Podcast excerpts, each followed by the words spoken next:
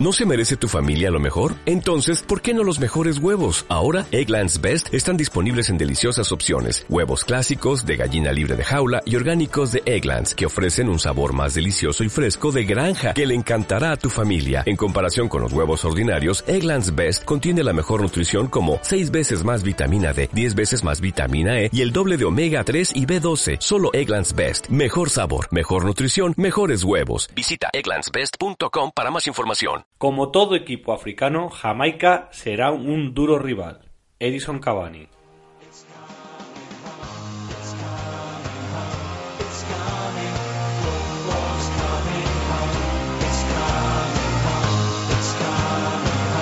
Cuatro Picas 2.0, el dossier.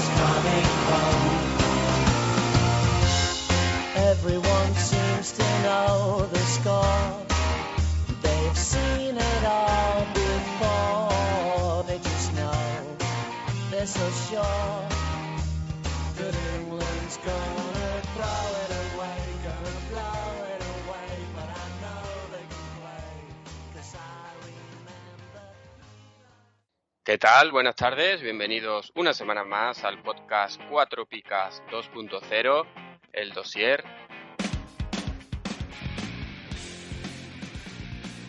Hoy contamos, como siempre, con el equipo habitual de dossier. Muy buenas, Irene. Hola, Sigor. Bienvenidos. Hola Paco, ¿qué tal? Hola Paco, hola Irene, ¿qué tal? Hola Sigo. Bueno, ¿habéis aprovechado la semana de vacaciones? Mm, Yo sí, esp- espero que sí, a tope, con la chavalería. No, me refiero a la semana pasada, que no grabamos el programa. Ah, maldito sea. Vive en el presente continuo, ¿eh? Sí, sí.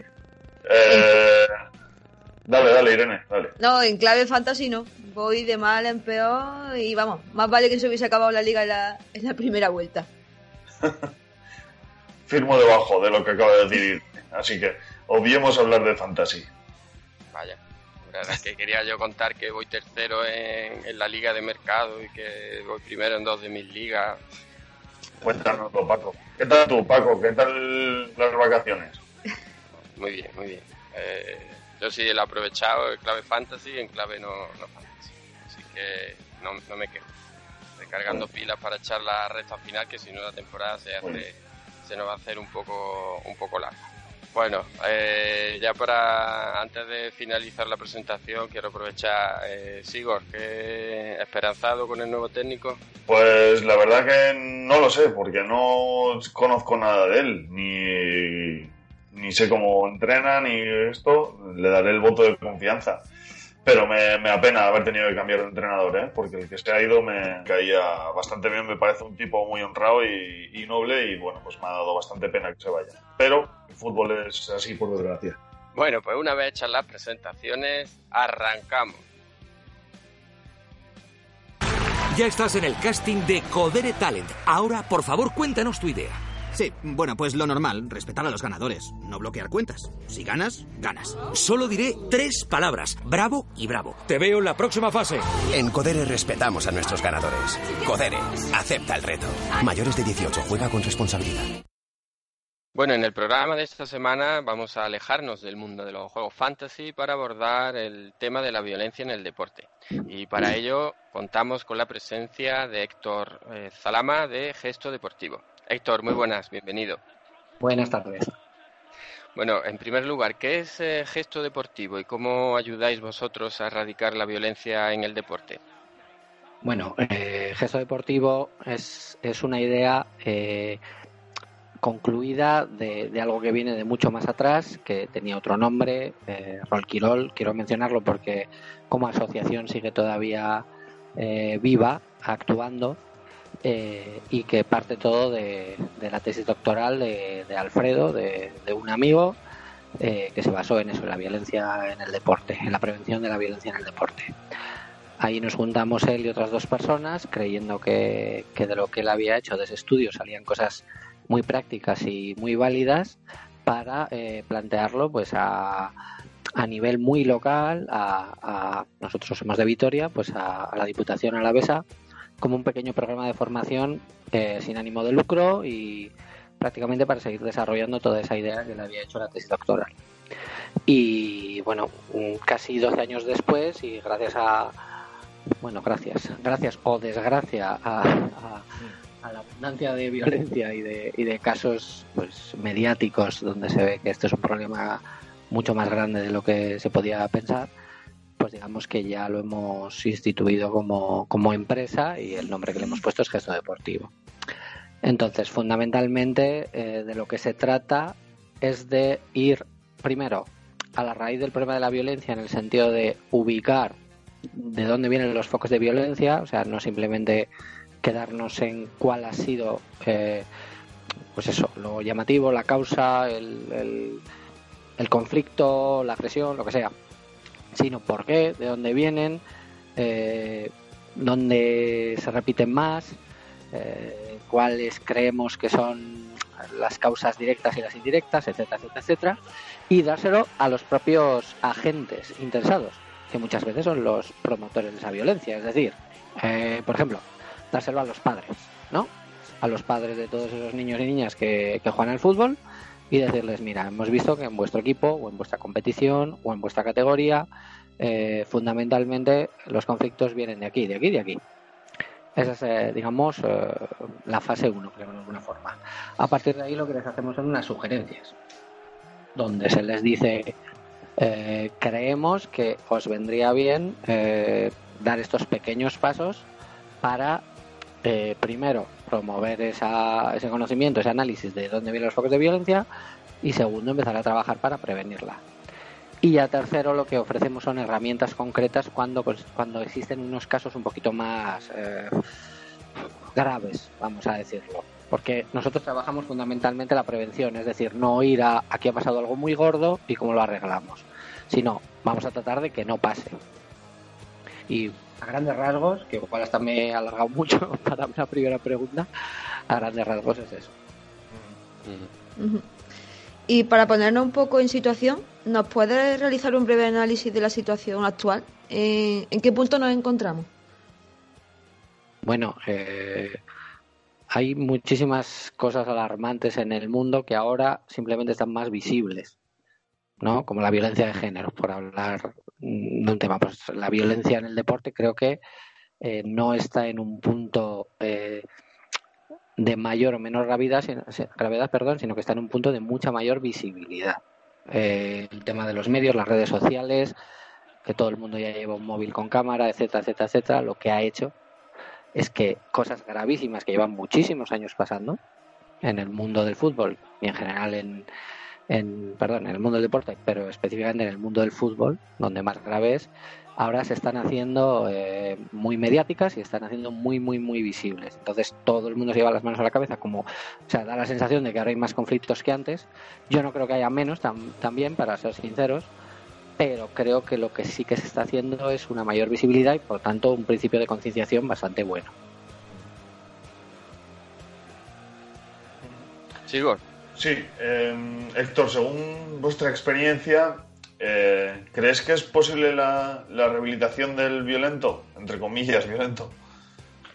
Bueno, eh, sin duda alguna, siempre y cuando entendamos eh, cuál es el concepto de violencia. El concepto de violencia, es decir, hay una línea donde nosotros dejamos muy claro que, que no somos los, las personas adecuadas para trabajar. Si una persona, por lo menos para trabajar en un primer paso, si una persona ya llega a un tema legal, ¿no? A, digamos, a cometer una Sí, falta, delito. de lesiones, de, de- de cosas ya más graves, el primer paso es el sancionador y el eh, no sé el, el que tenga muy claro que esto que esto antes de mm, de considerar eh, éticamente si es bueno o es malo es un tema legal no entonces nosotros eh, nos ha tocado casos de, de- de mucha gravedad y hemos, y hemos propuesto cosas, ¿no? O sea, yo que sé, un conflicto de, de fundamentalmente porque trabajamos además con deporte escolar, es decir, de cadetes para abajo.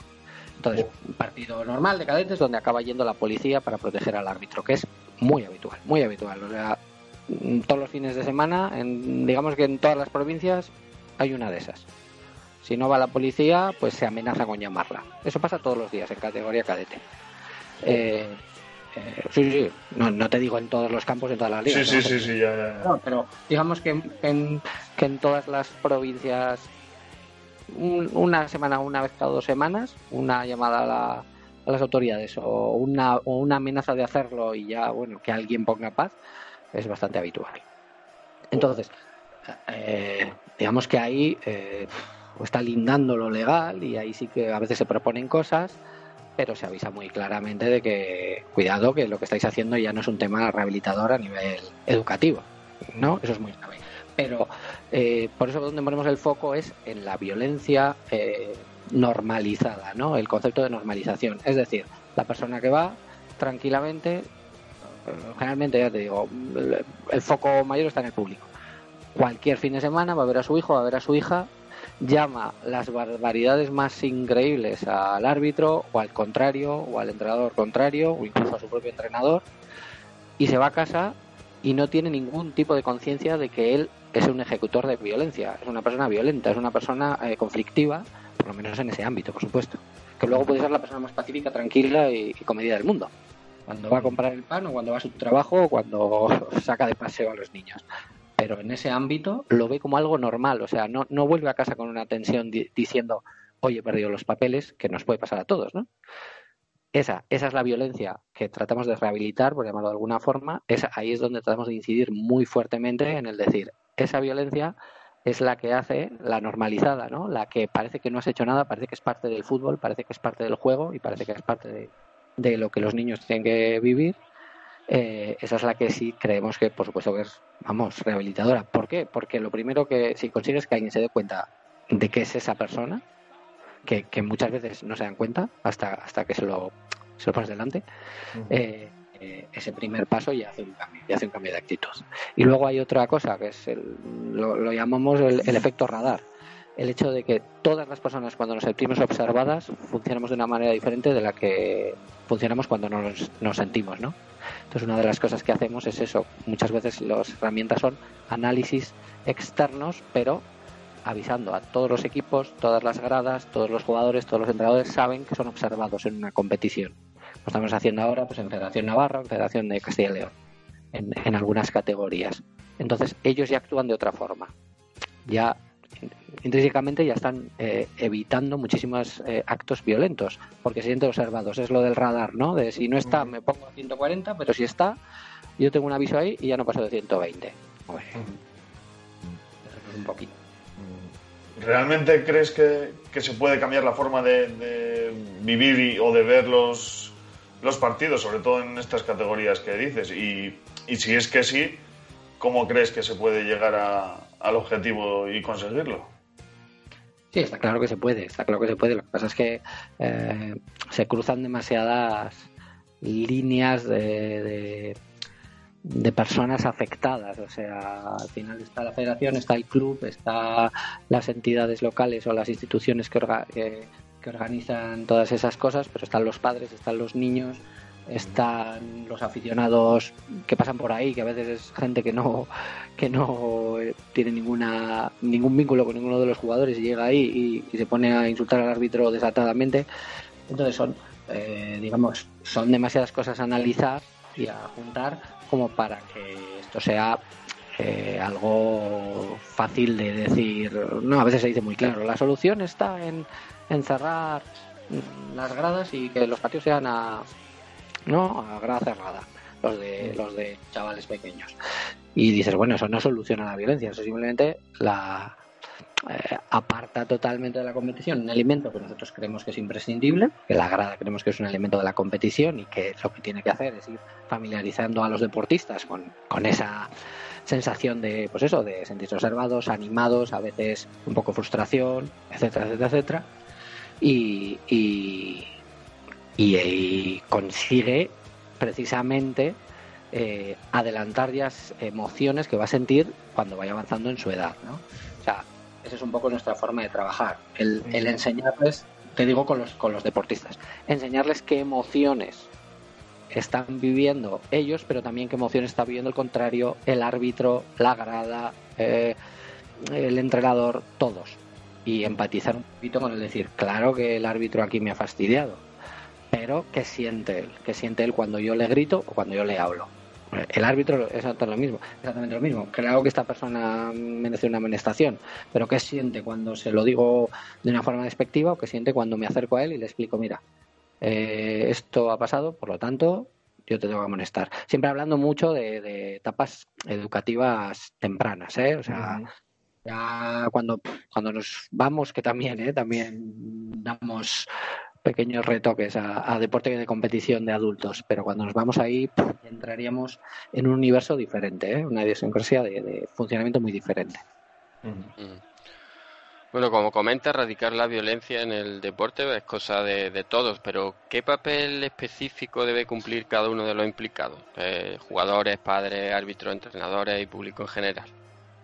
Hombre, pues el nivel de, de implicación está eh, totalmente ligado al nivel de responsabilidad. Al deportista le tienes que pedir la responsabilidad que tiene, que es que no, que no es pequeña, pero que sí que es limitada.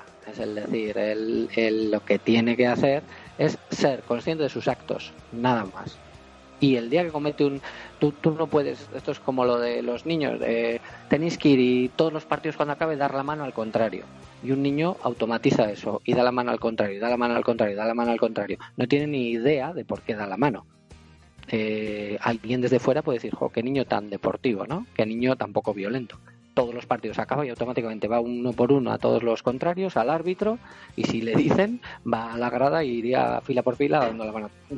Pero es un automatismo, no tiene nada de. Vamos, que no está mal, ¿eh? que los automatismos ayudan a, generar hábitos positivos, pero si no tiene conciencia, si no tiene una interiorización de por qué lo hace, pues sinceramente es, trabajo baldío que se va a quedar a, mitad de camino a mitad de camino. Entonces, la responsabilidad va eh, perdón, la, la, la, pues eso, sí, sí, el, la, la actuación de cada uno va eh, relacionada con su responsabilidad. El entrenador tiene que ser consciente de que todo, absolutamente todo lo que pasa en el campo con sus jugadores es responsabilidad suya, no culpa suya, pero sí es responsabilidad suya. Así ya iríamos al coordinador del club, iríamos al presidente de ese club, iríamos a, los gestores de, la competición, de la federación, iríamos a la, a, las entidades locales, ¿no? Es una pirámide donde cada uno tiene una responsabilidad mayor. Entonces, ahí es donde eh, eh, las personas tienen que ver y no desde el plano sancionador solo, que también, evidentemente, hay cosas que tienen que, ya lo he dicho desde el principio, que tienen que ser sancionadas. Pero si solo funcionamos desde la sanción, eh, no, no, para nada, hacemos un trabajo de prevención de violencia, absolutamente para nada. Lo único que hacemos es, bueno, pues hay una, hay una herida, yo pongo una tirita, deja de sangrar, pero el cuchillo, el alfiler que está haciendo esa herida sigue en el mismo sitio y la próxima que pinche, la herida va a abrir otra vez.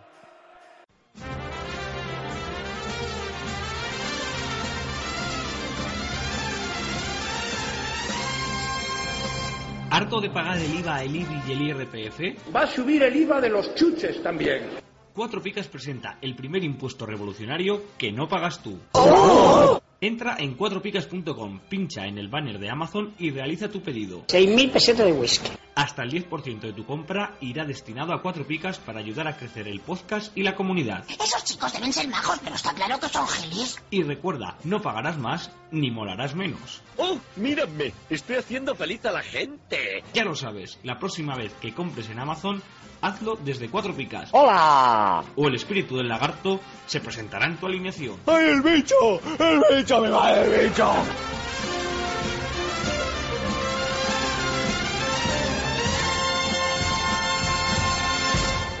¿Y existe un prototipo predefinido de persona violenta? Eh, ¿Factores como el sexo o la edad influyen? Uy, qué pregunta tan difícil.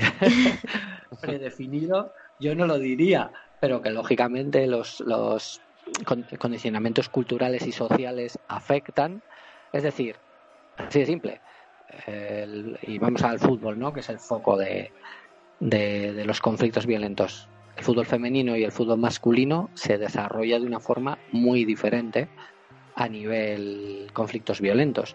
Y no es porque porque la pasión o las emociones que se vivan son muy diferentes. O sea el fútbol femenino se ha desarrollado de una forma y, y bueno yo he trabajado en clubes donde hay casi tantas niñas como niños y la pasión con la que viven ciertas cosas es exactamente igual que la de cualquier niño no hay una diferencia. Pero la normalización de ciertas cosas no está mamada desde, pequeñ- desde pequeñitas. Eh, el piscinazo, por, por poner un ejemplo muy simple, ¿no?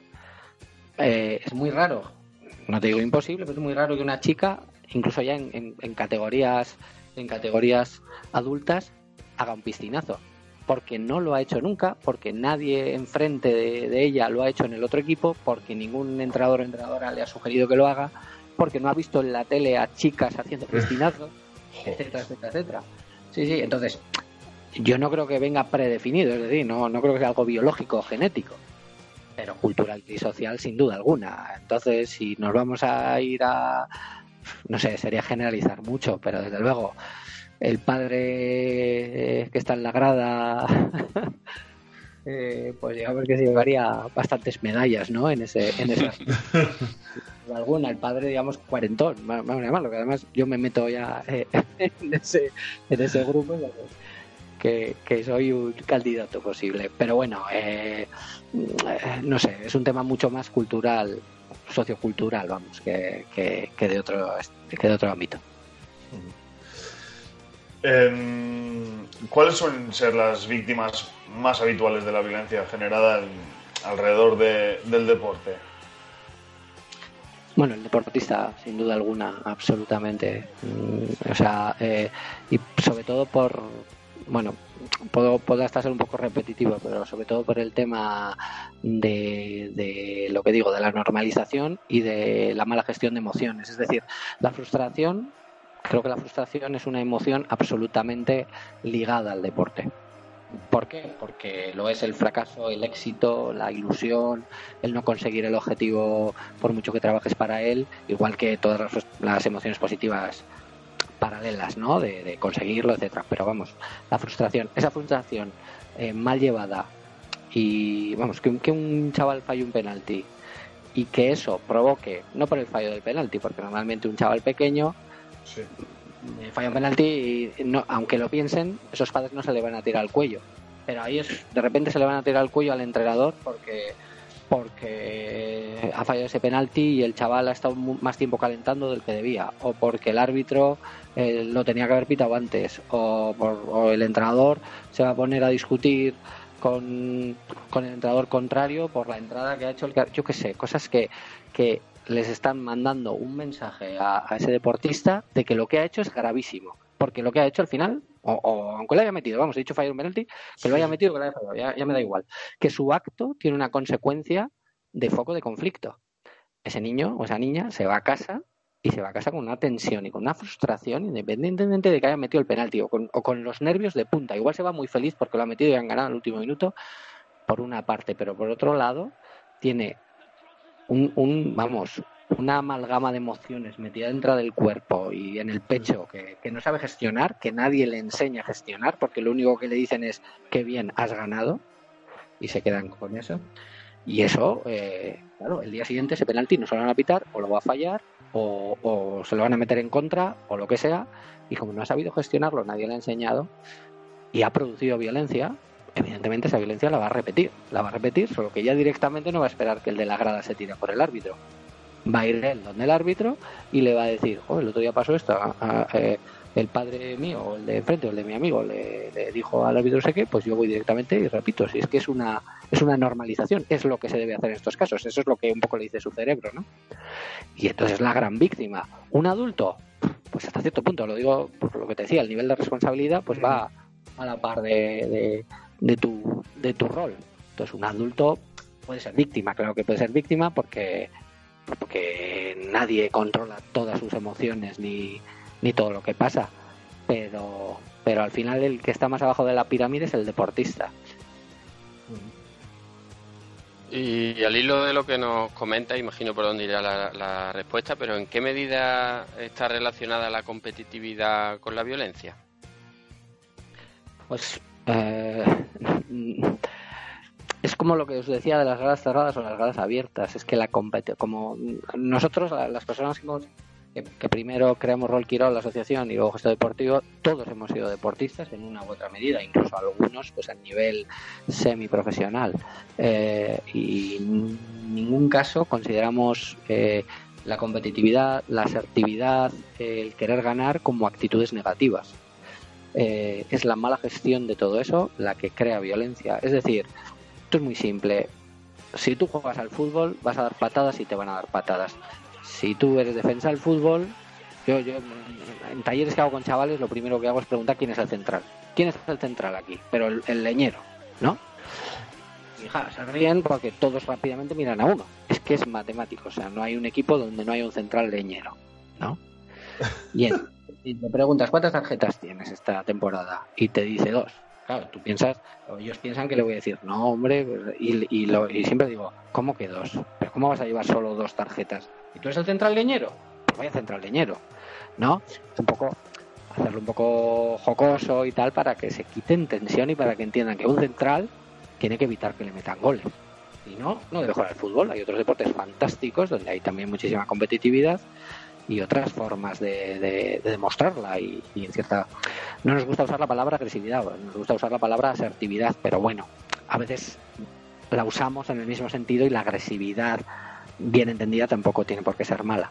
Entonces en ese sentido la competitividad nos parece fantástica nos parece una una actitud eh, imprescindible para vivir el- todo lo bueno que tiene el deporte y que de ella salen acciones fantásticas donde el saber perder y el saber felicitar al que ha sido mejor que tú, pero a la vez quedarte hecho polvo, yo creo que es una de las grandes enseñanzas del deporte y, y de las más aplicables en la vida normal. Pero, lo que digo, si el central leñero resulta que lleva dos amarillas, pero tienen un delantero que lleva 12 amarillas, como va a pasar en algún equipo, ¿y ¿cómo te llevas? No, es que aquí las amarillas las tiene ese, porque el otro día cuatro partidos por llamarle no sé qué a tal, eh, tal.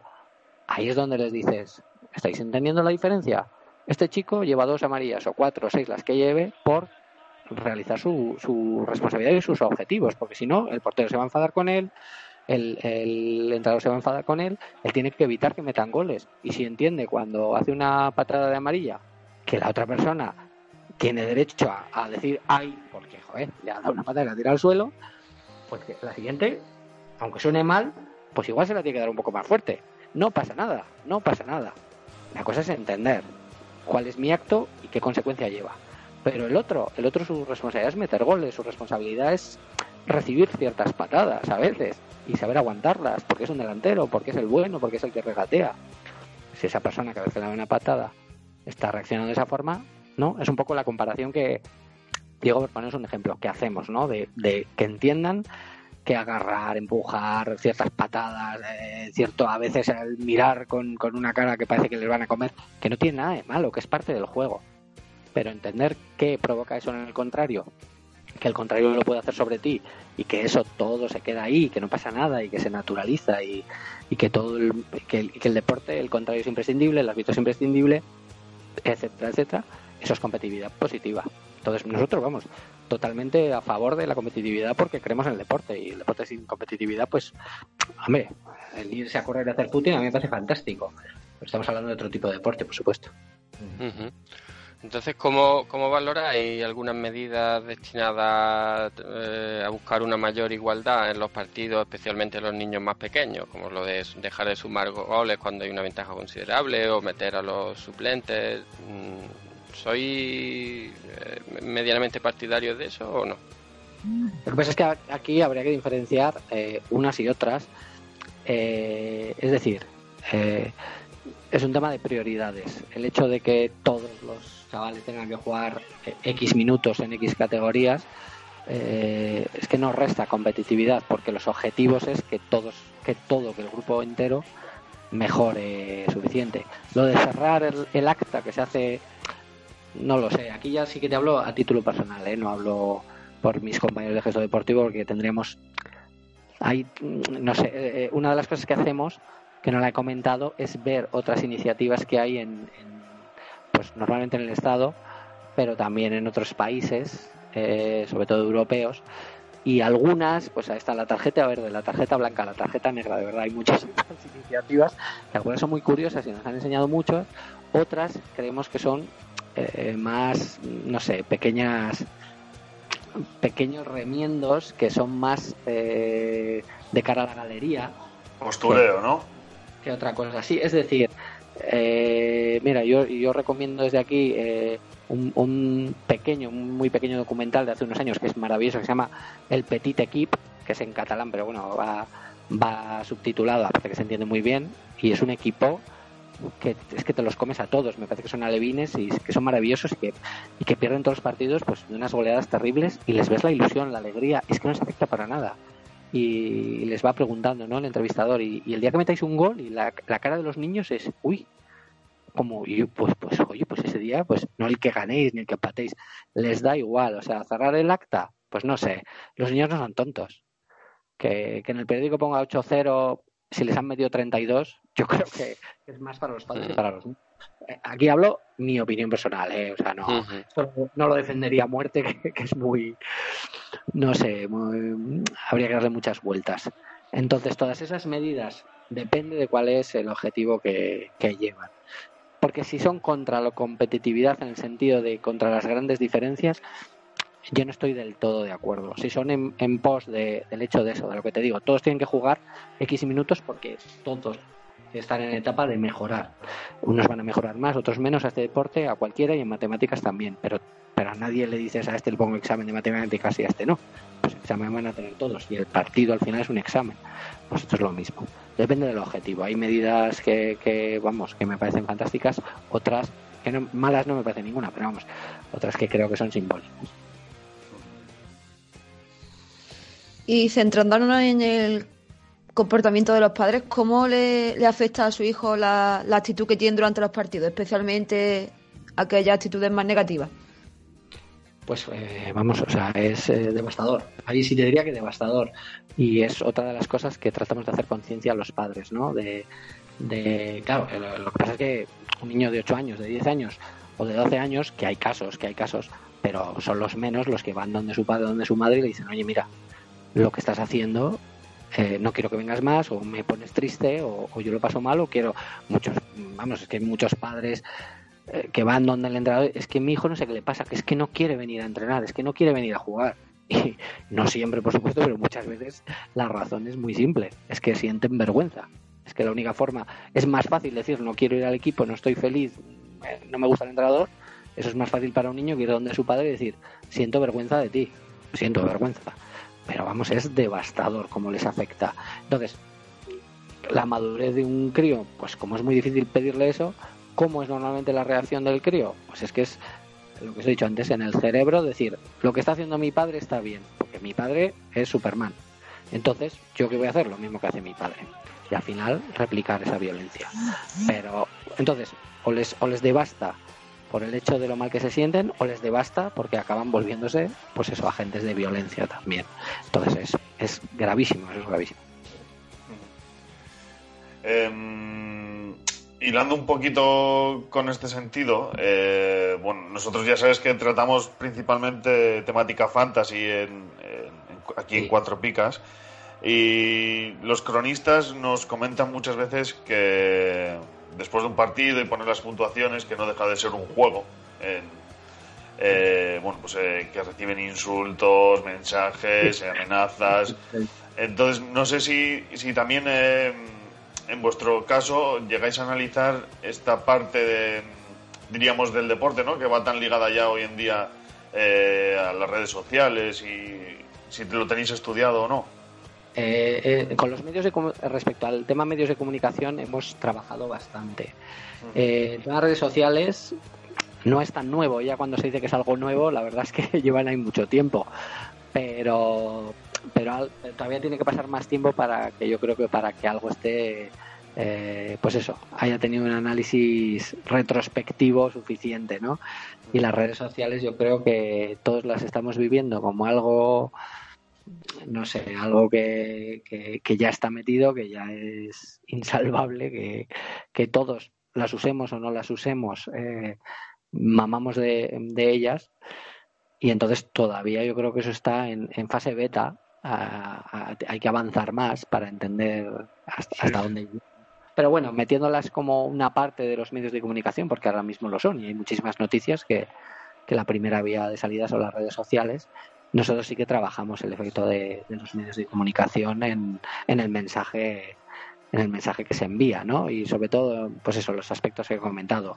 Hablar de, pues eso, que al final la mediatización es cuando, cuando ya los casos son gravísimos, pero pero no se habla realmente de la porque claro lo que hace cuando tú ves a uno pegarse a puñetazos que sale por la tele lo primero que piensas es buf yo nunca sería ese y, nunca, y nunca te das cuenta de que mm, hace tres fines de semana tú no te has pegado puñetazos porque el que gritaba enfrente estaba en la grada enfrente. Si llega a estar al lado, igual, igual eras ese, igual no eres el que dabas el primero, pero si te lo dan a ti seguramente lo devolvieras.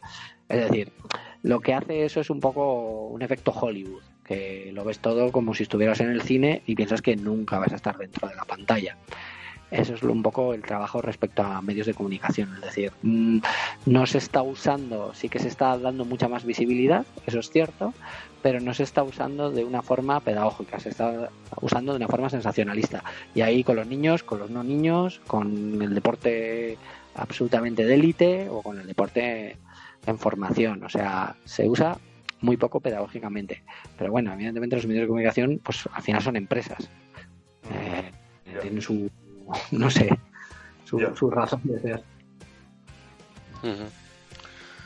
Eh, ¿Y en qué momento se pasa de un entorno libre de violencia a uno, eh, digamos, eh, tóxico? ¿Hay indicadores que nos ayuden a anticipar lo que se avecina y así poder actuar y poder prevenirlo?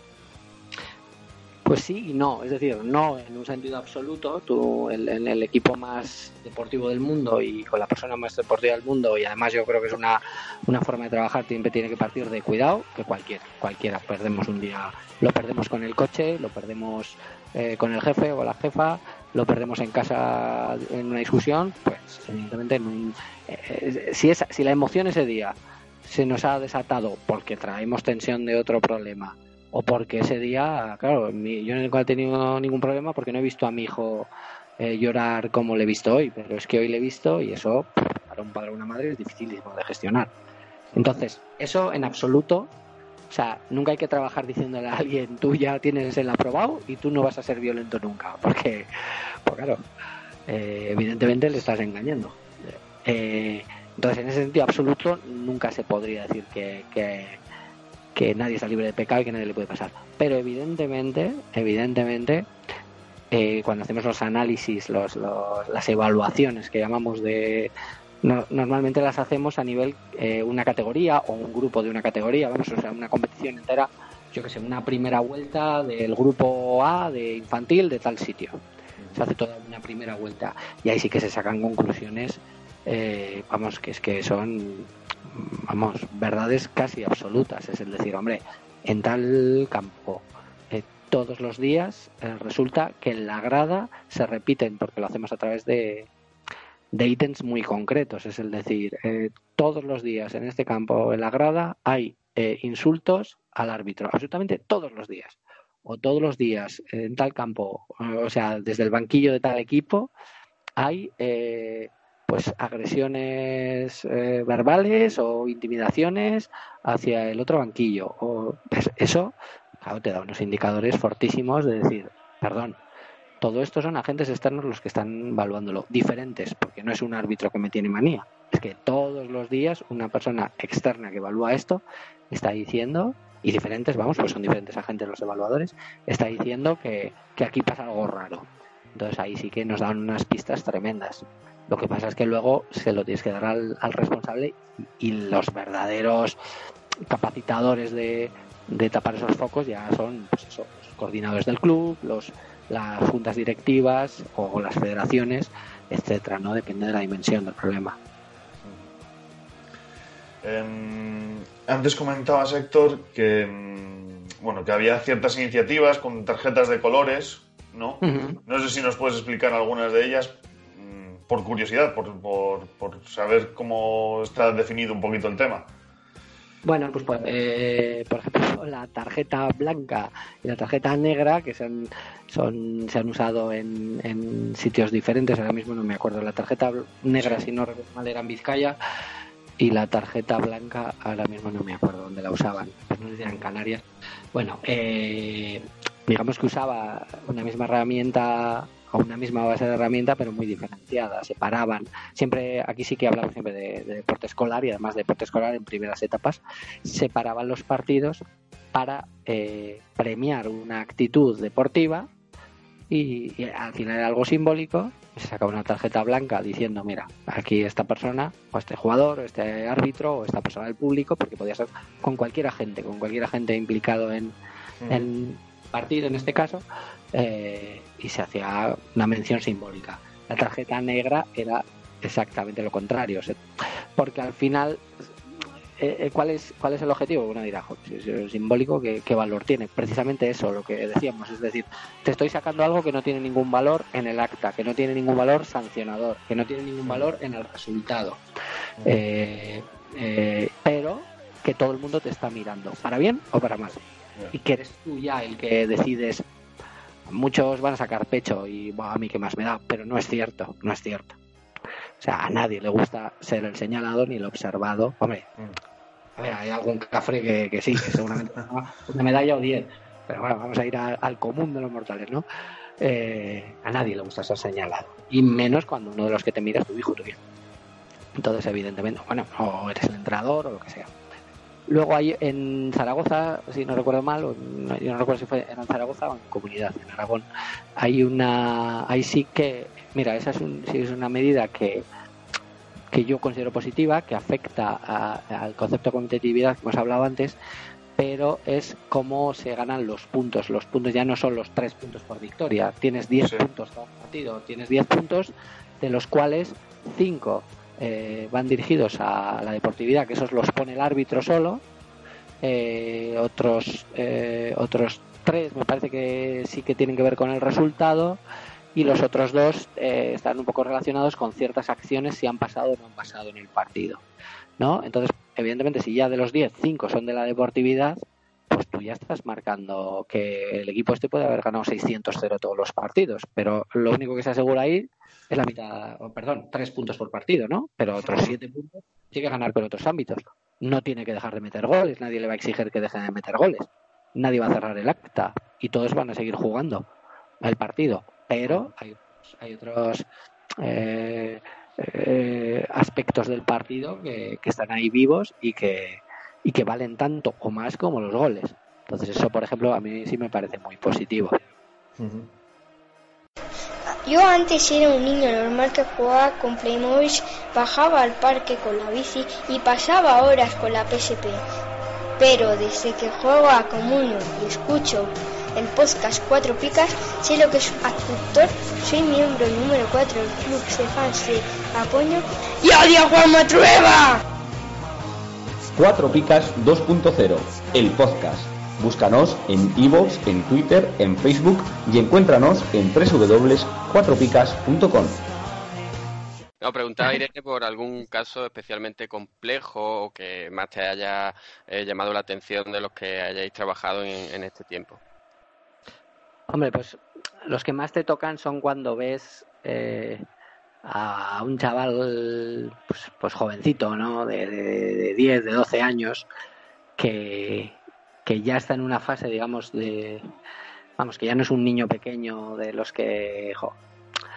de los que casi no es responsable de sus actos, sino que ya tiene, bueno, pues eso, un 11, 12 años, un infantil, ya sabe diferenciar bastante claro qué es lo bueno y qué es lo malo, pero no es capaz de, de controlarse, ¿no? Entonces ha habido un par de casos eh, con los que es duro porque trabajas de una forma que lo pasan horriblemente mal, luego son muy efectivos, pero les ves cómo pasan mal. Pues uno en concreto era, pues es un crío que es que no había partido donde, donde no hubiera un, un conflicto gordo provocado por él, porque además podía ser con el árbitro, con el contrario, con su propio compañero, es un chaval a saber lo que tenía en casa, porque claro, ya, ya nosotros tocamos un ámbito muy pequeñito, pero este yo creo que era de, de, agentes sociales. Pero bueno, el caso es que llegaba allí y llega desatado. Pero a la vez, pues el típico chaval que sabes que, que, el, vive el fútbol y vive el partido como lo más importante de la semana y que si se lo quitas, bueno, pues aquí lo que hubo que hacer es ir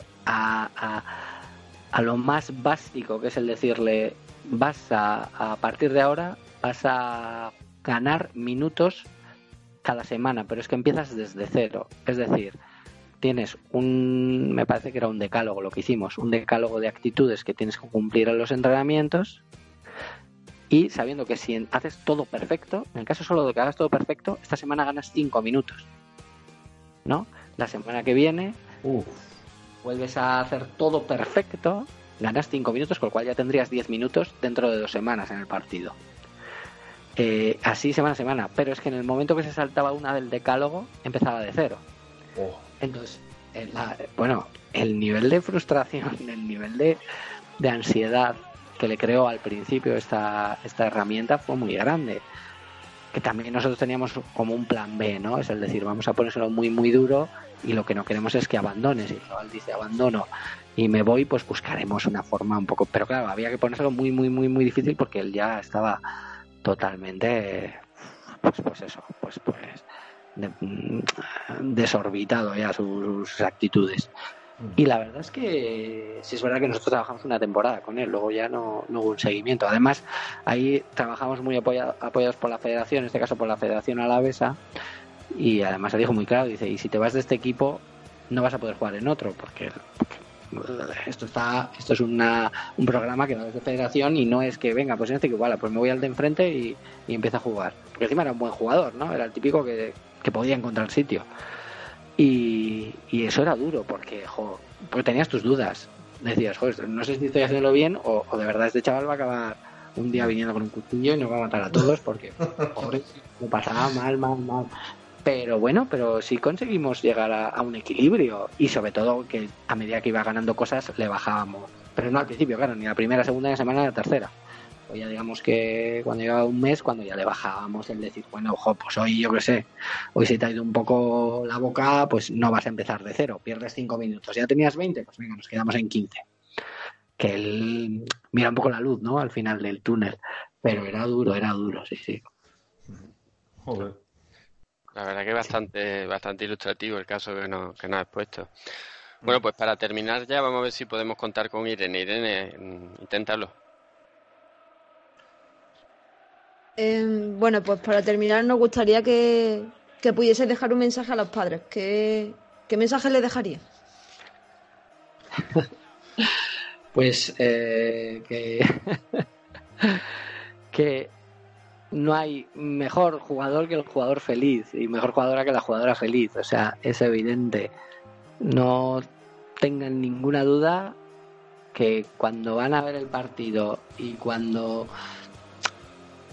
lo que tienen, lo que tienen fuera del campo les ayuda a, sonreír, van a jugar mejor. Además, van a jugar mejor de un modo objetivo. O sea, van a meter más goles, van a saltar más fuerte, van a chutar más fuerte. Y el día que no les salga ese gol o que no les salga ese chute, que no les salga ese pase, eh, les va a costar muchísimo menos rehacerse para el, para el siguiente día. Y luego ya cada uno pues tiene sus capacidades. Evidentemente, lo más fuerte que puede chutar uno igual no es suficiente y no pasa nada. Hay 5.000 deportes, hay otras formas de disfrutar y, esta parte, esta etapa deportiva, todo lo que te da es, es fantástico. O sea, que no que no se queden en, en que si no son grandes campeones van a estar frustrados, todo lo contrario. Pues muchas gracias, Héctor. Yo creo que ha sido bastante eh, ilustrativo, bastante educativo la, eh, la entrevista. Yo creo que hemos aprendido eh, todo bastante, sobre todo Sigor, que es el que, que es el que, bueno, el, que- el que tiene eh, niños en edad de que juegan a, a fútbol, además. Así que, así que muchas gracias por pasarte por aquí. Eh, darte la enhorabuena por el nacimiento de Manuela, también de parte de- del jefe, del, gran jefe Héctor, Cuatro Picas. Sí. Eh, cierto, a Héctor, le, a Héctor le tenéis que ver en la grada también, ¿eh? Que es. ¡Oh! a veces le uso como muestra, como muestra. algo no ha contado, pero pues lo dicho, Héctor, que, que muchas gracias, muchas gracias a todos los que nos escuchan, los que se descargan el programa y hasta la próxima semana.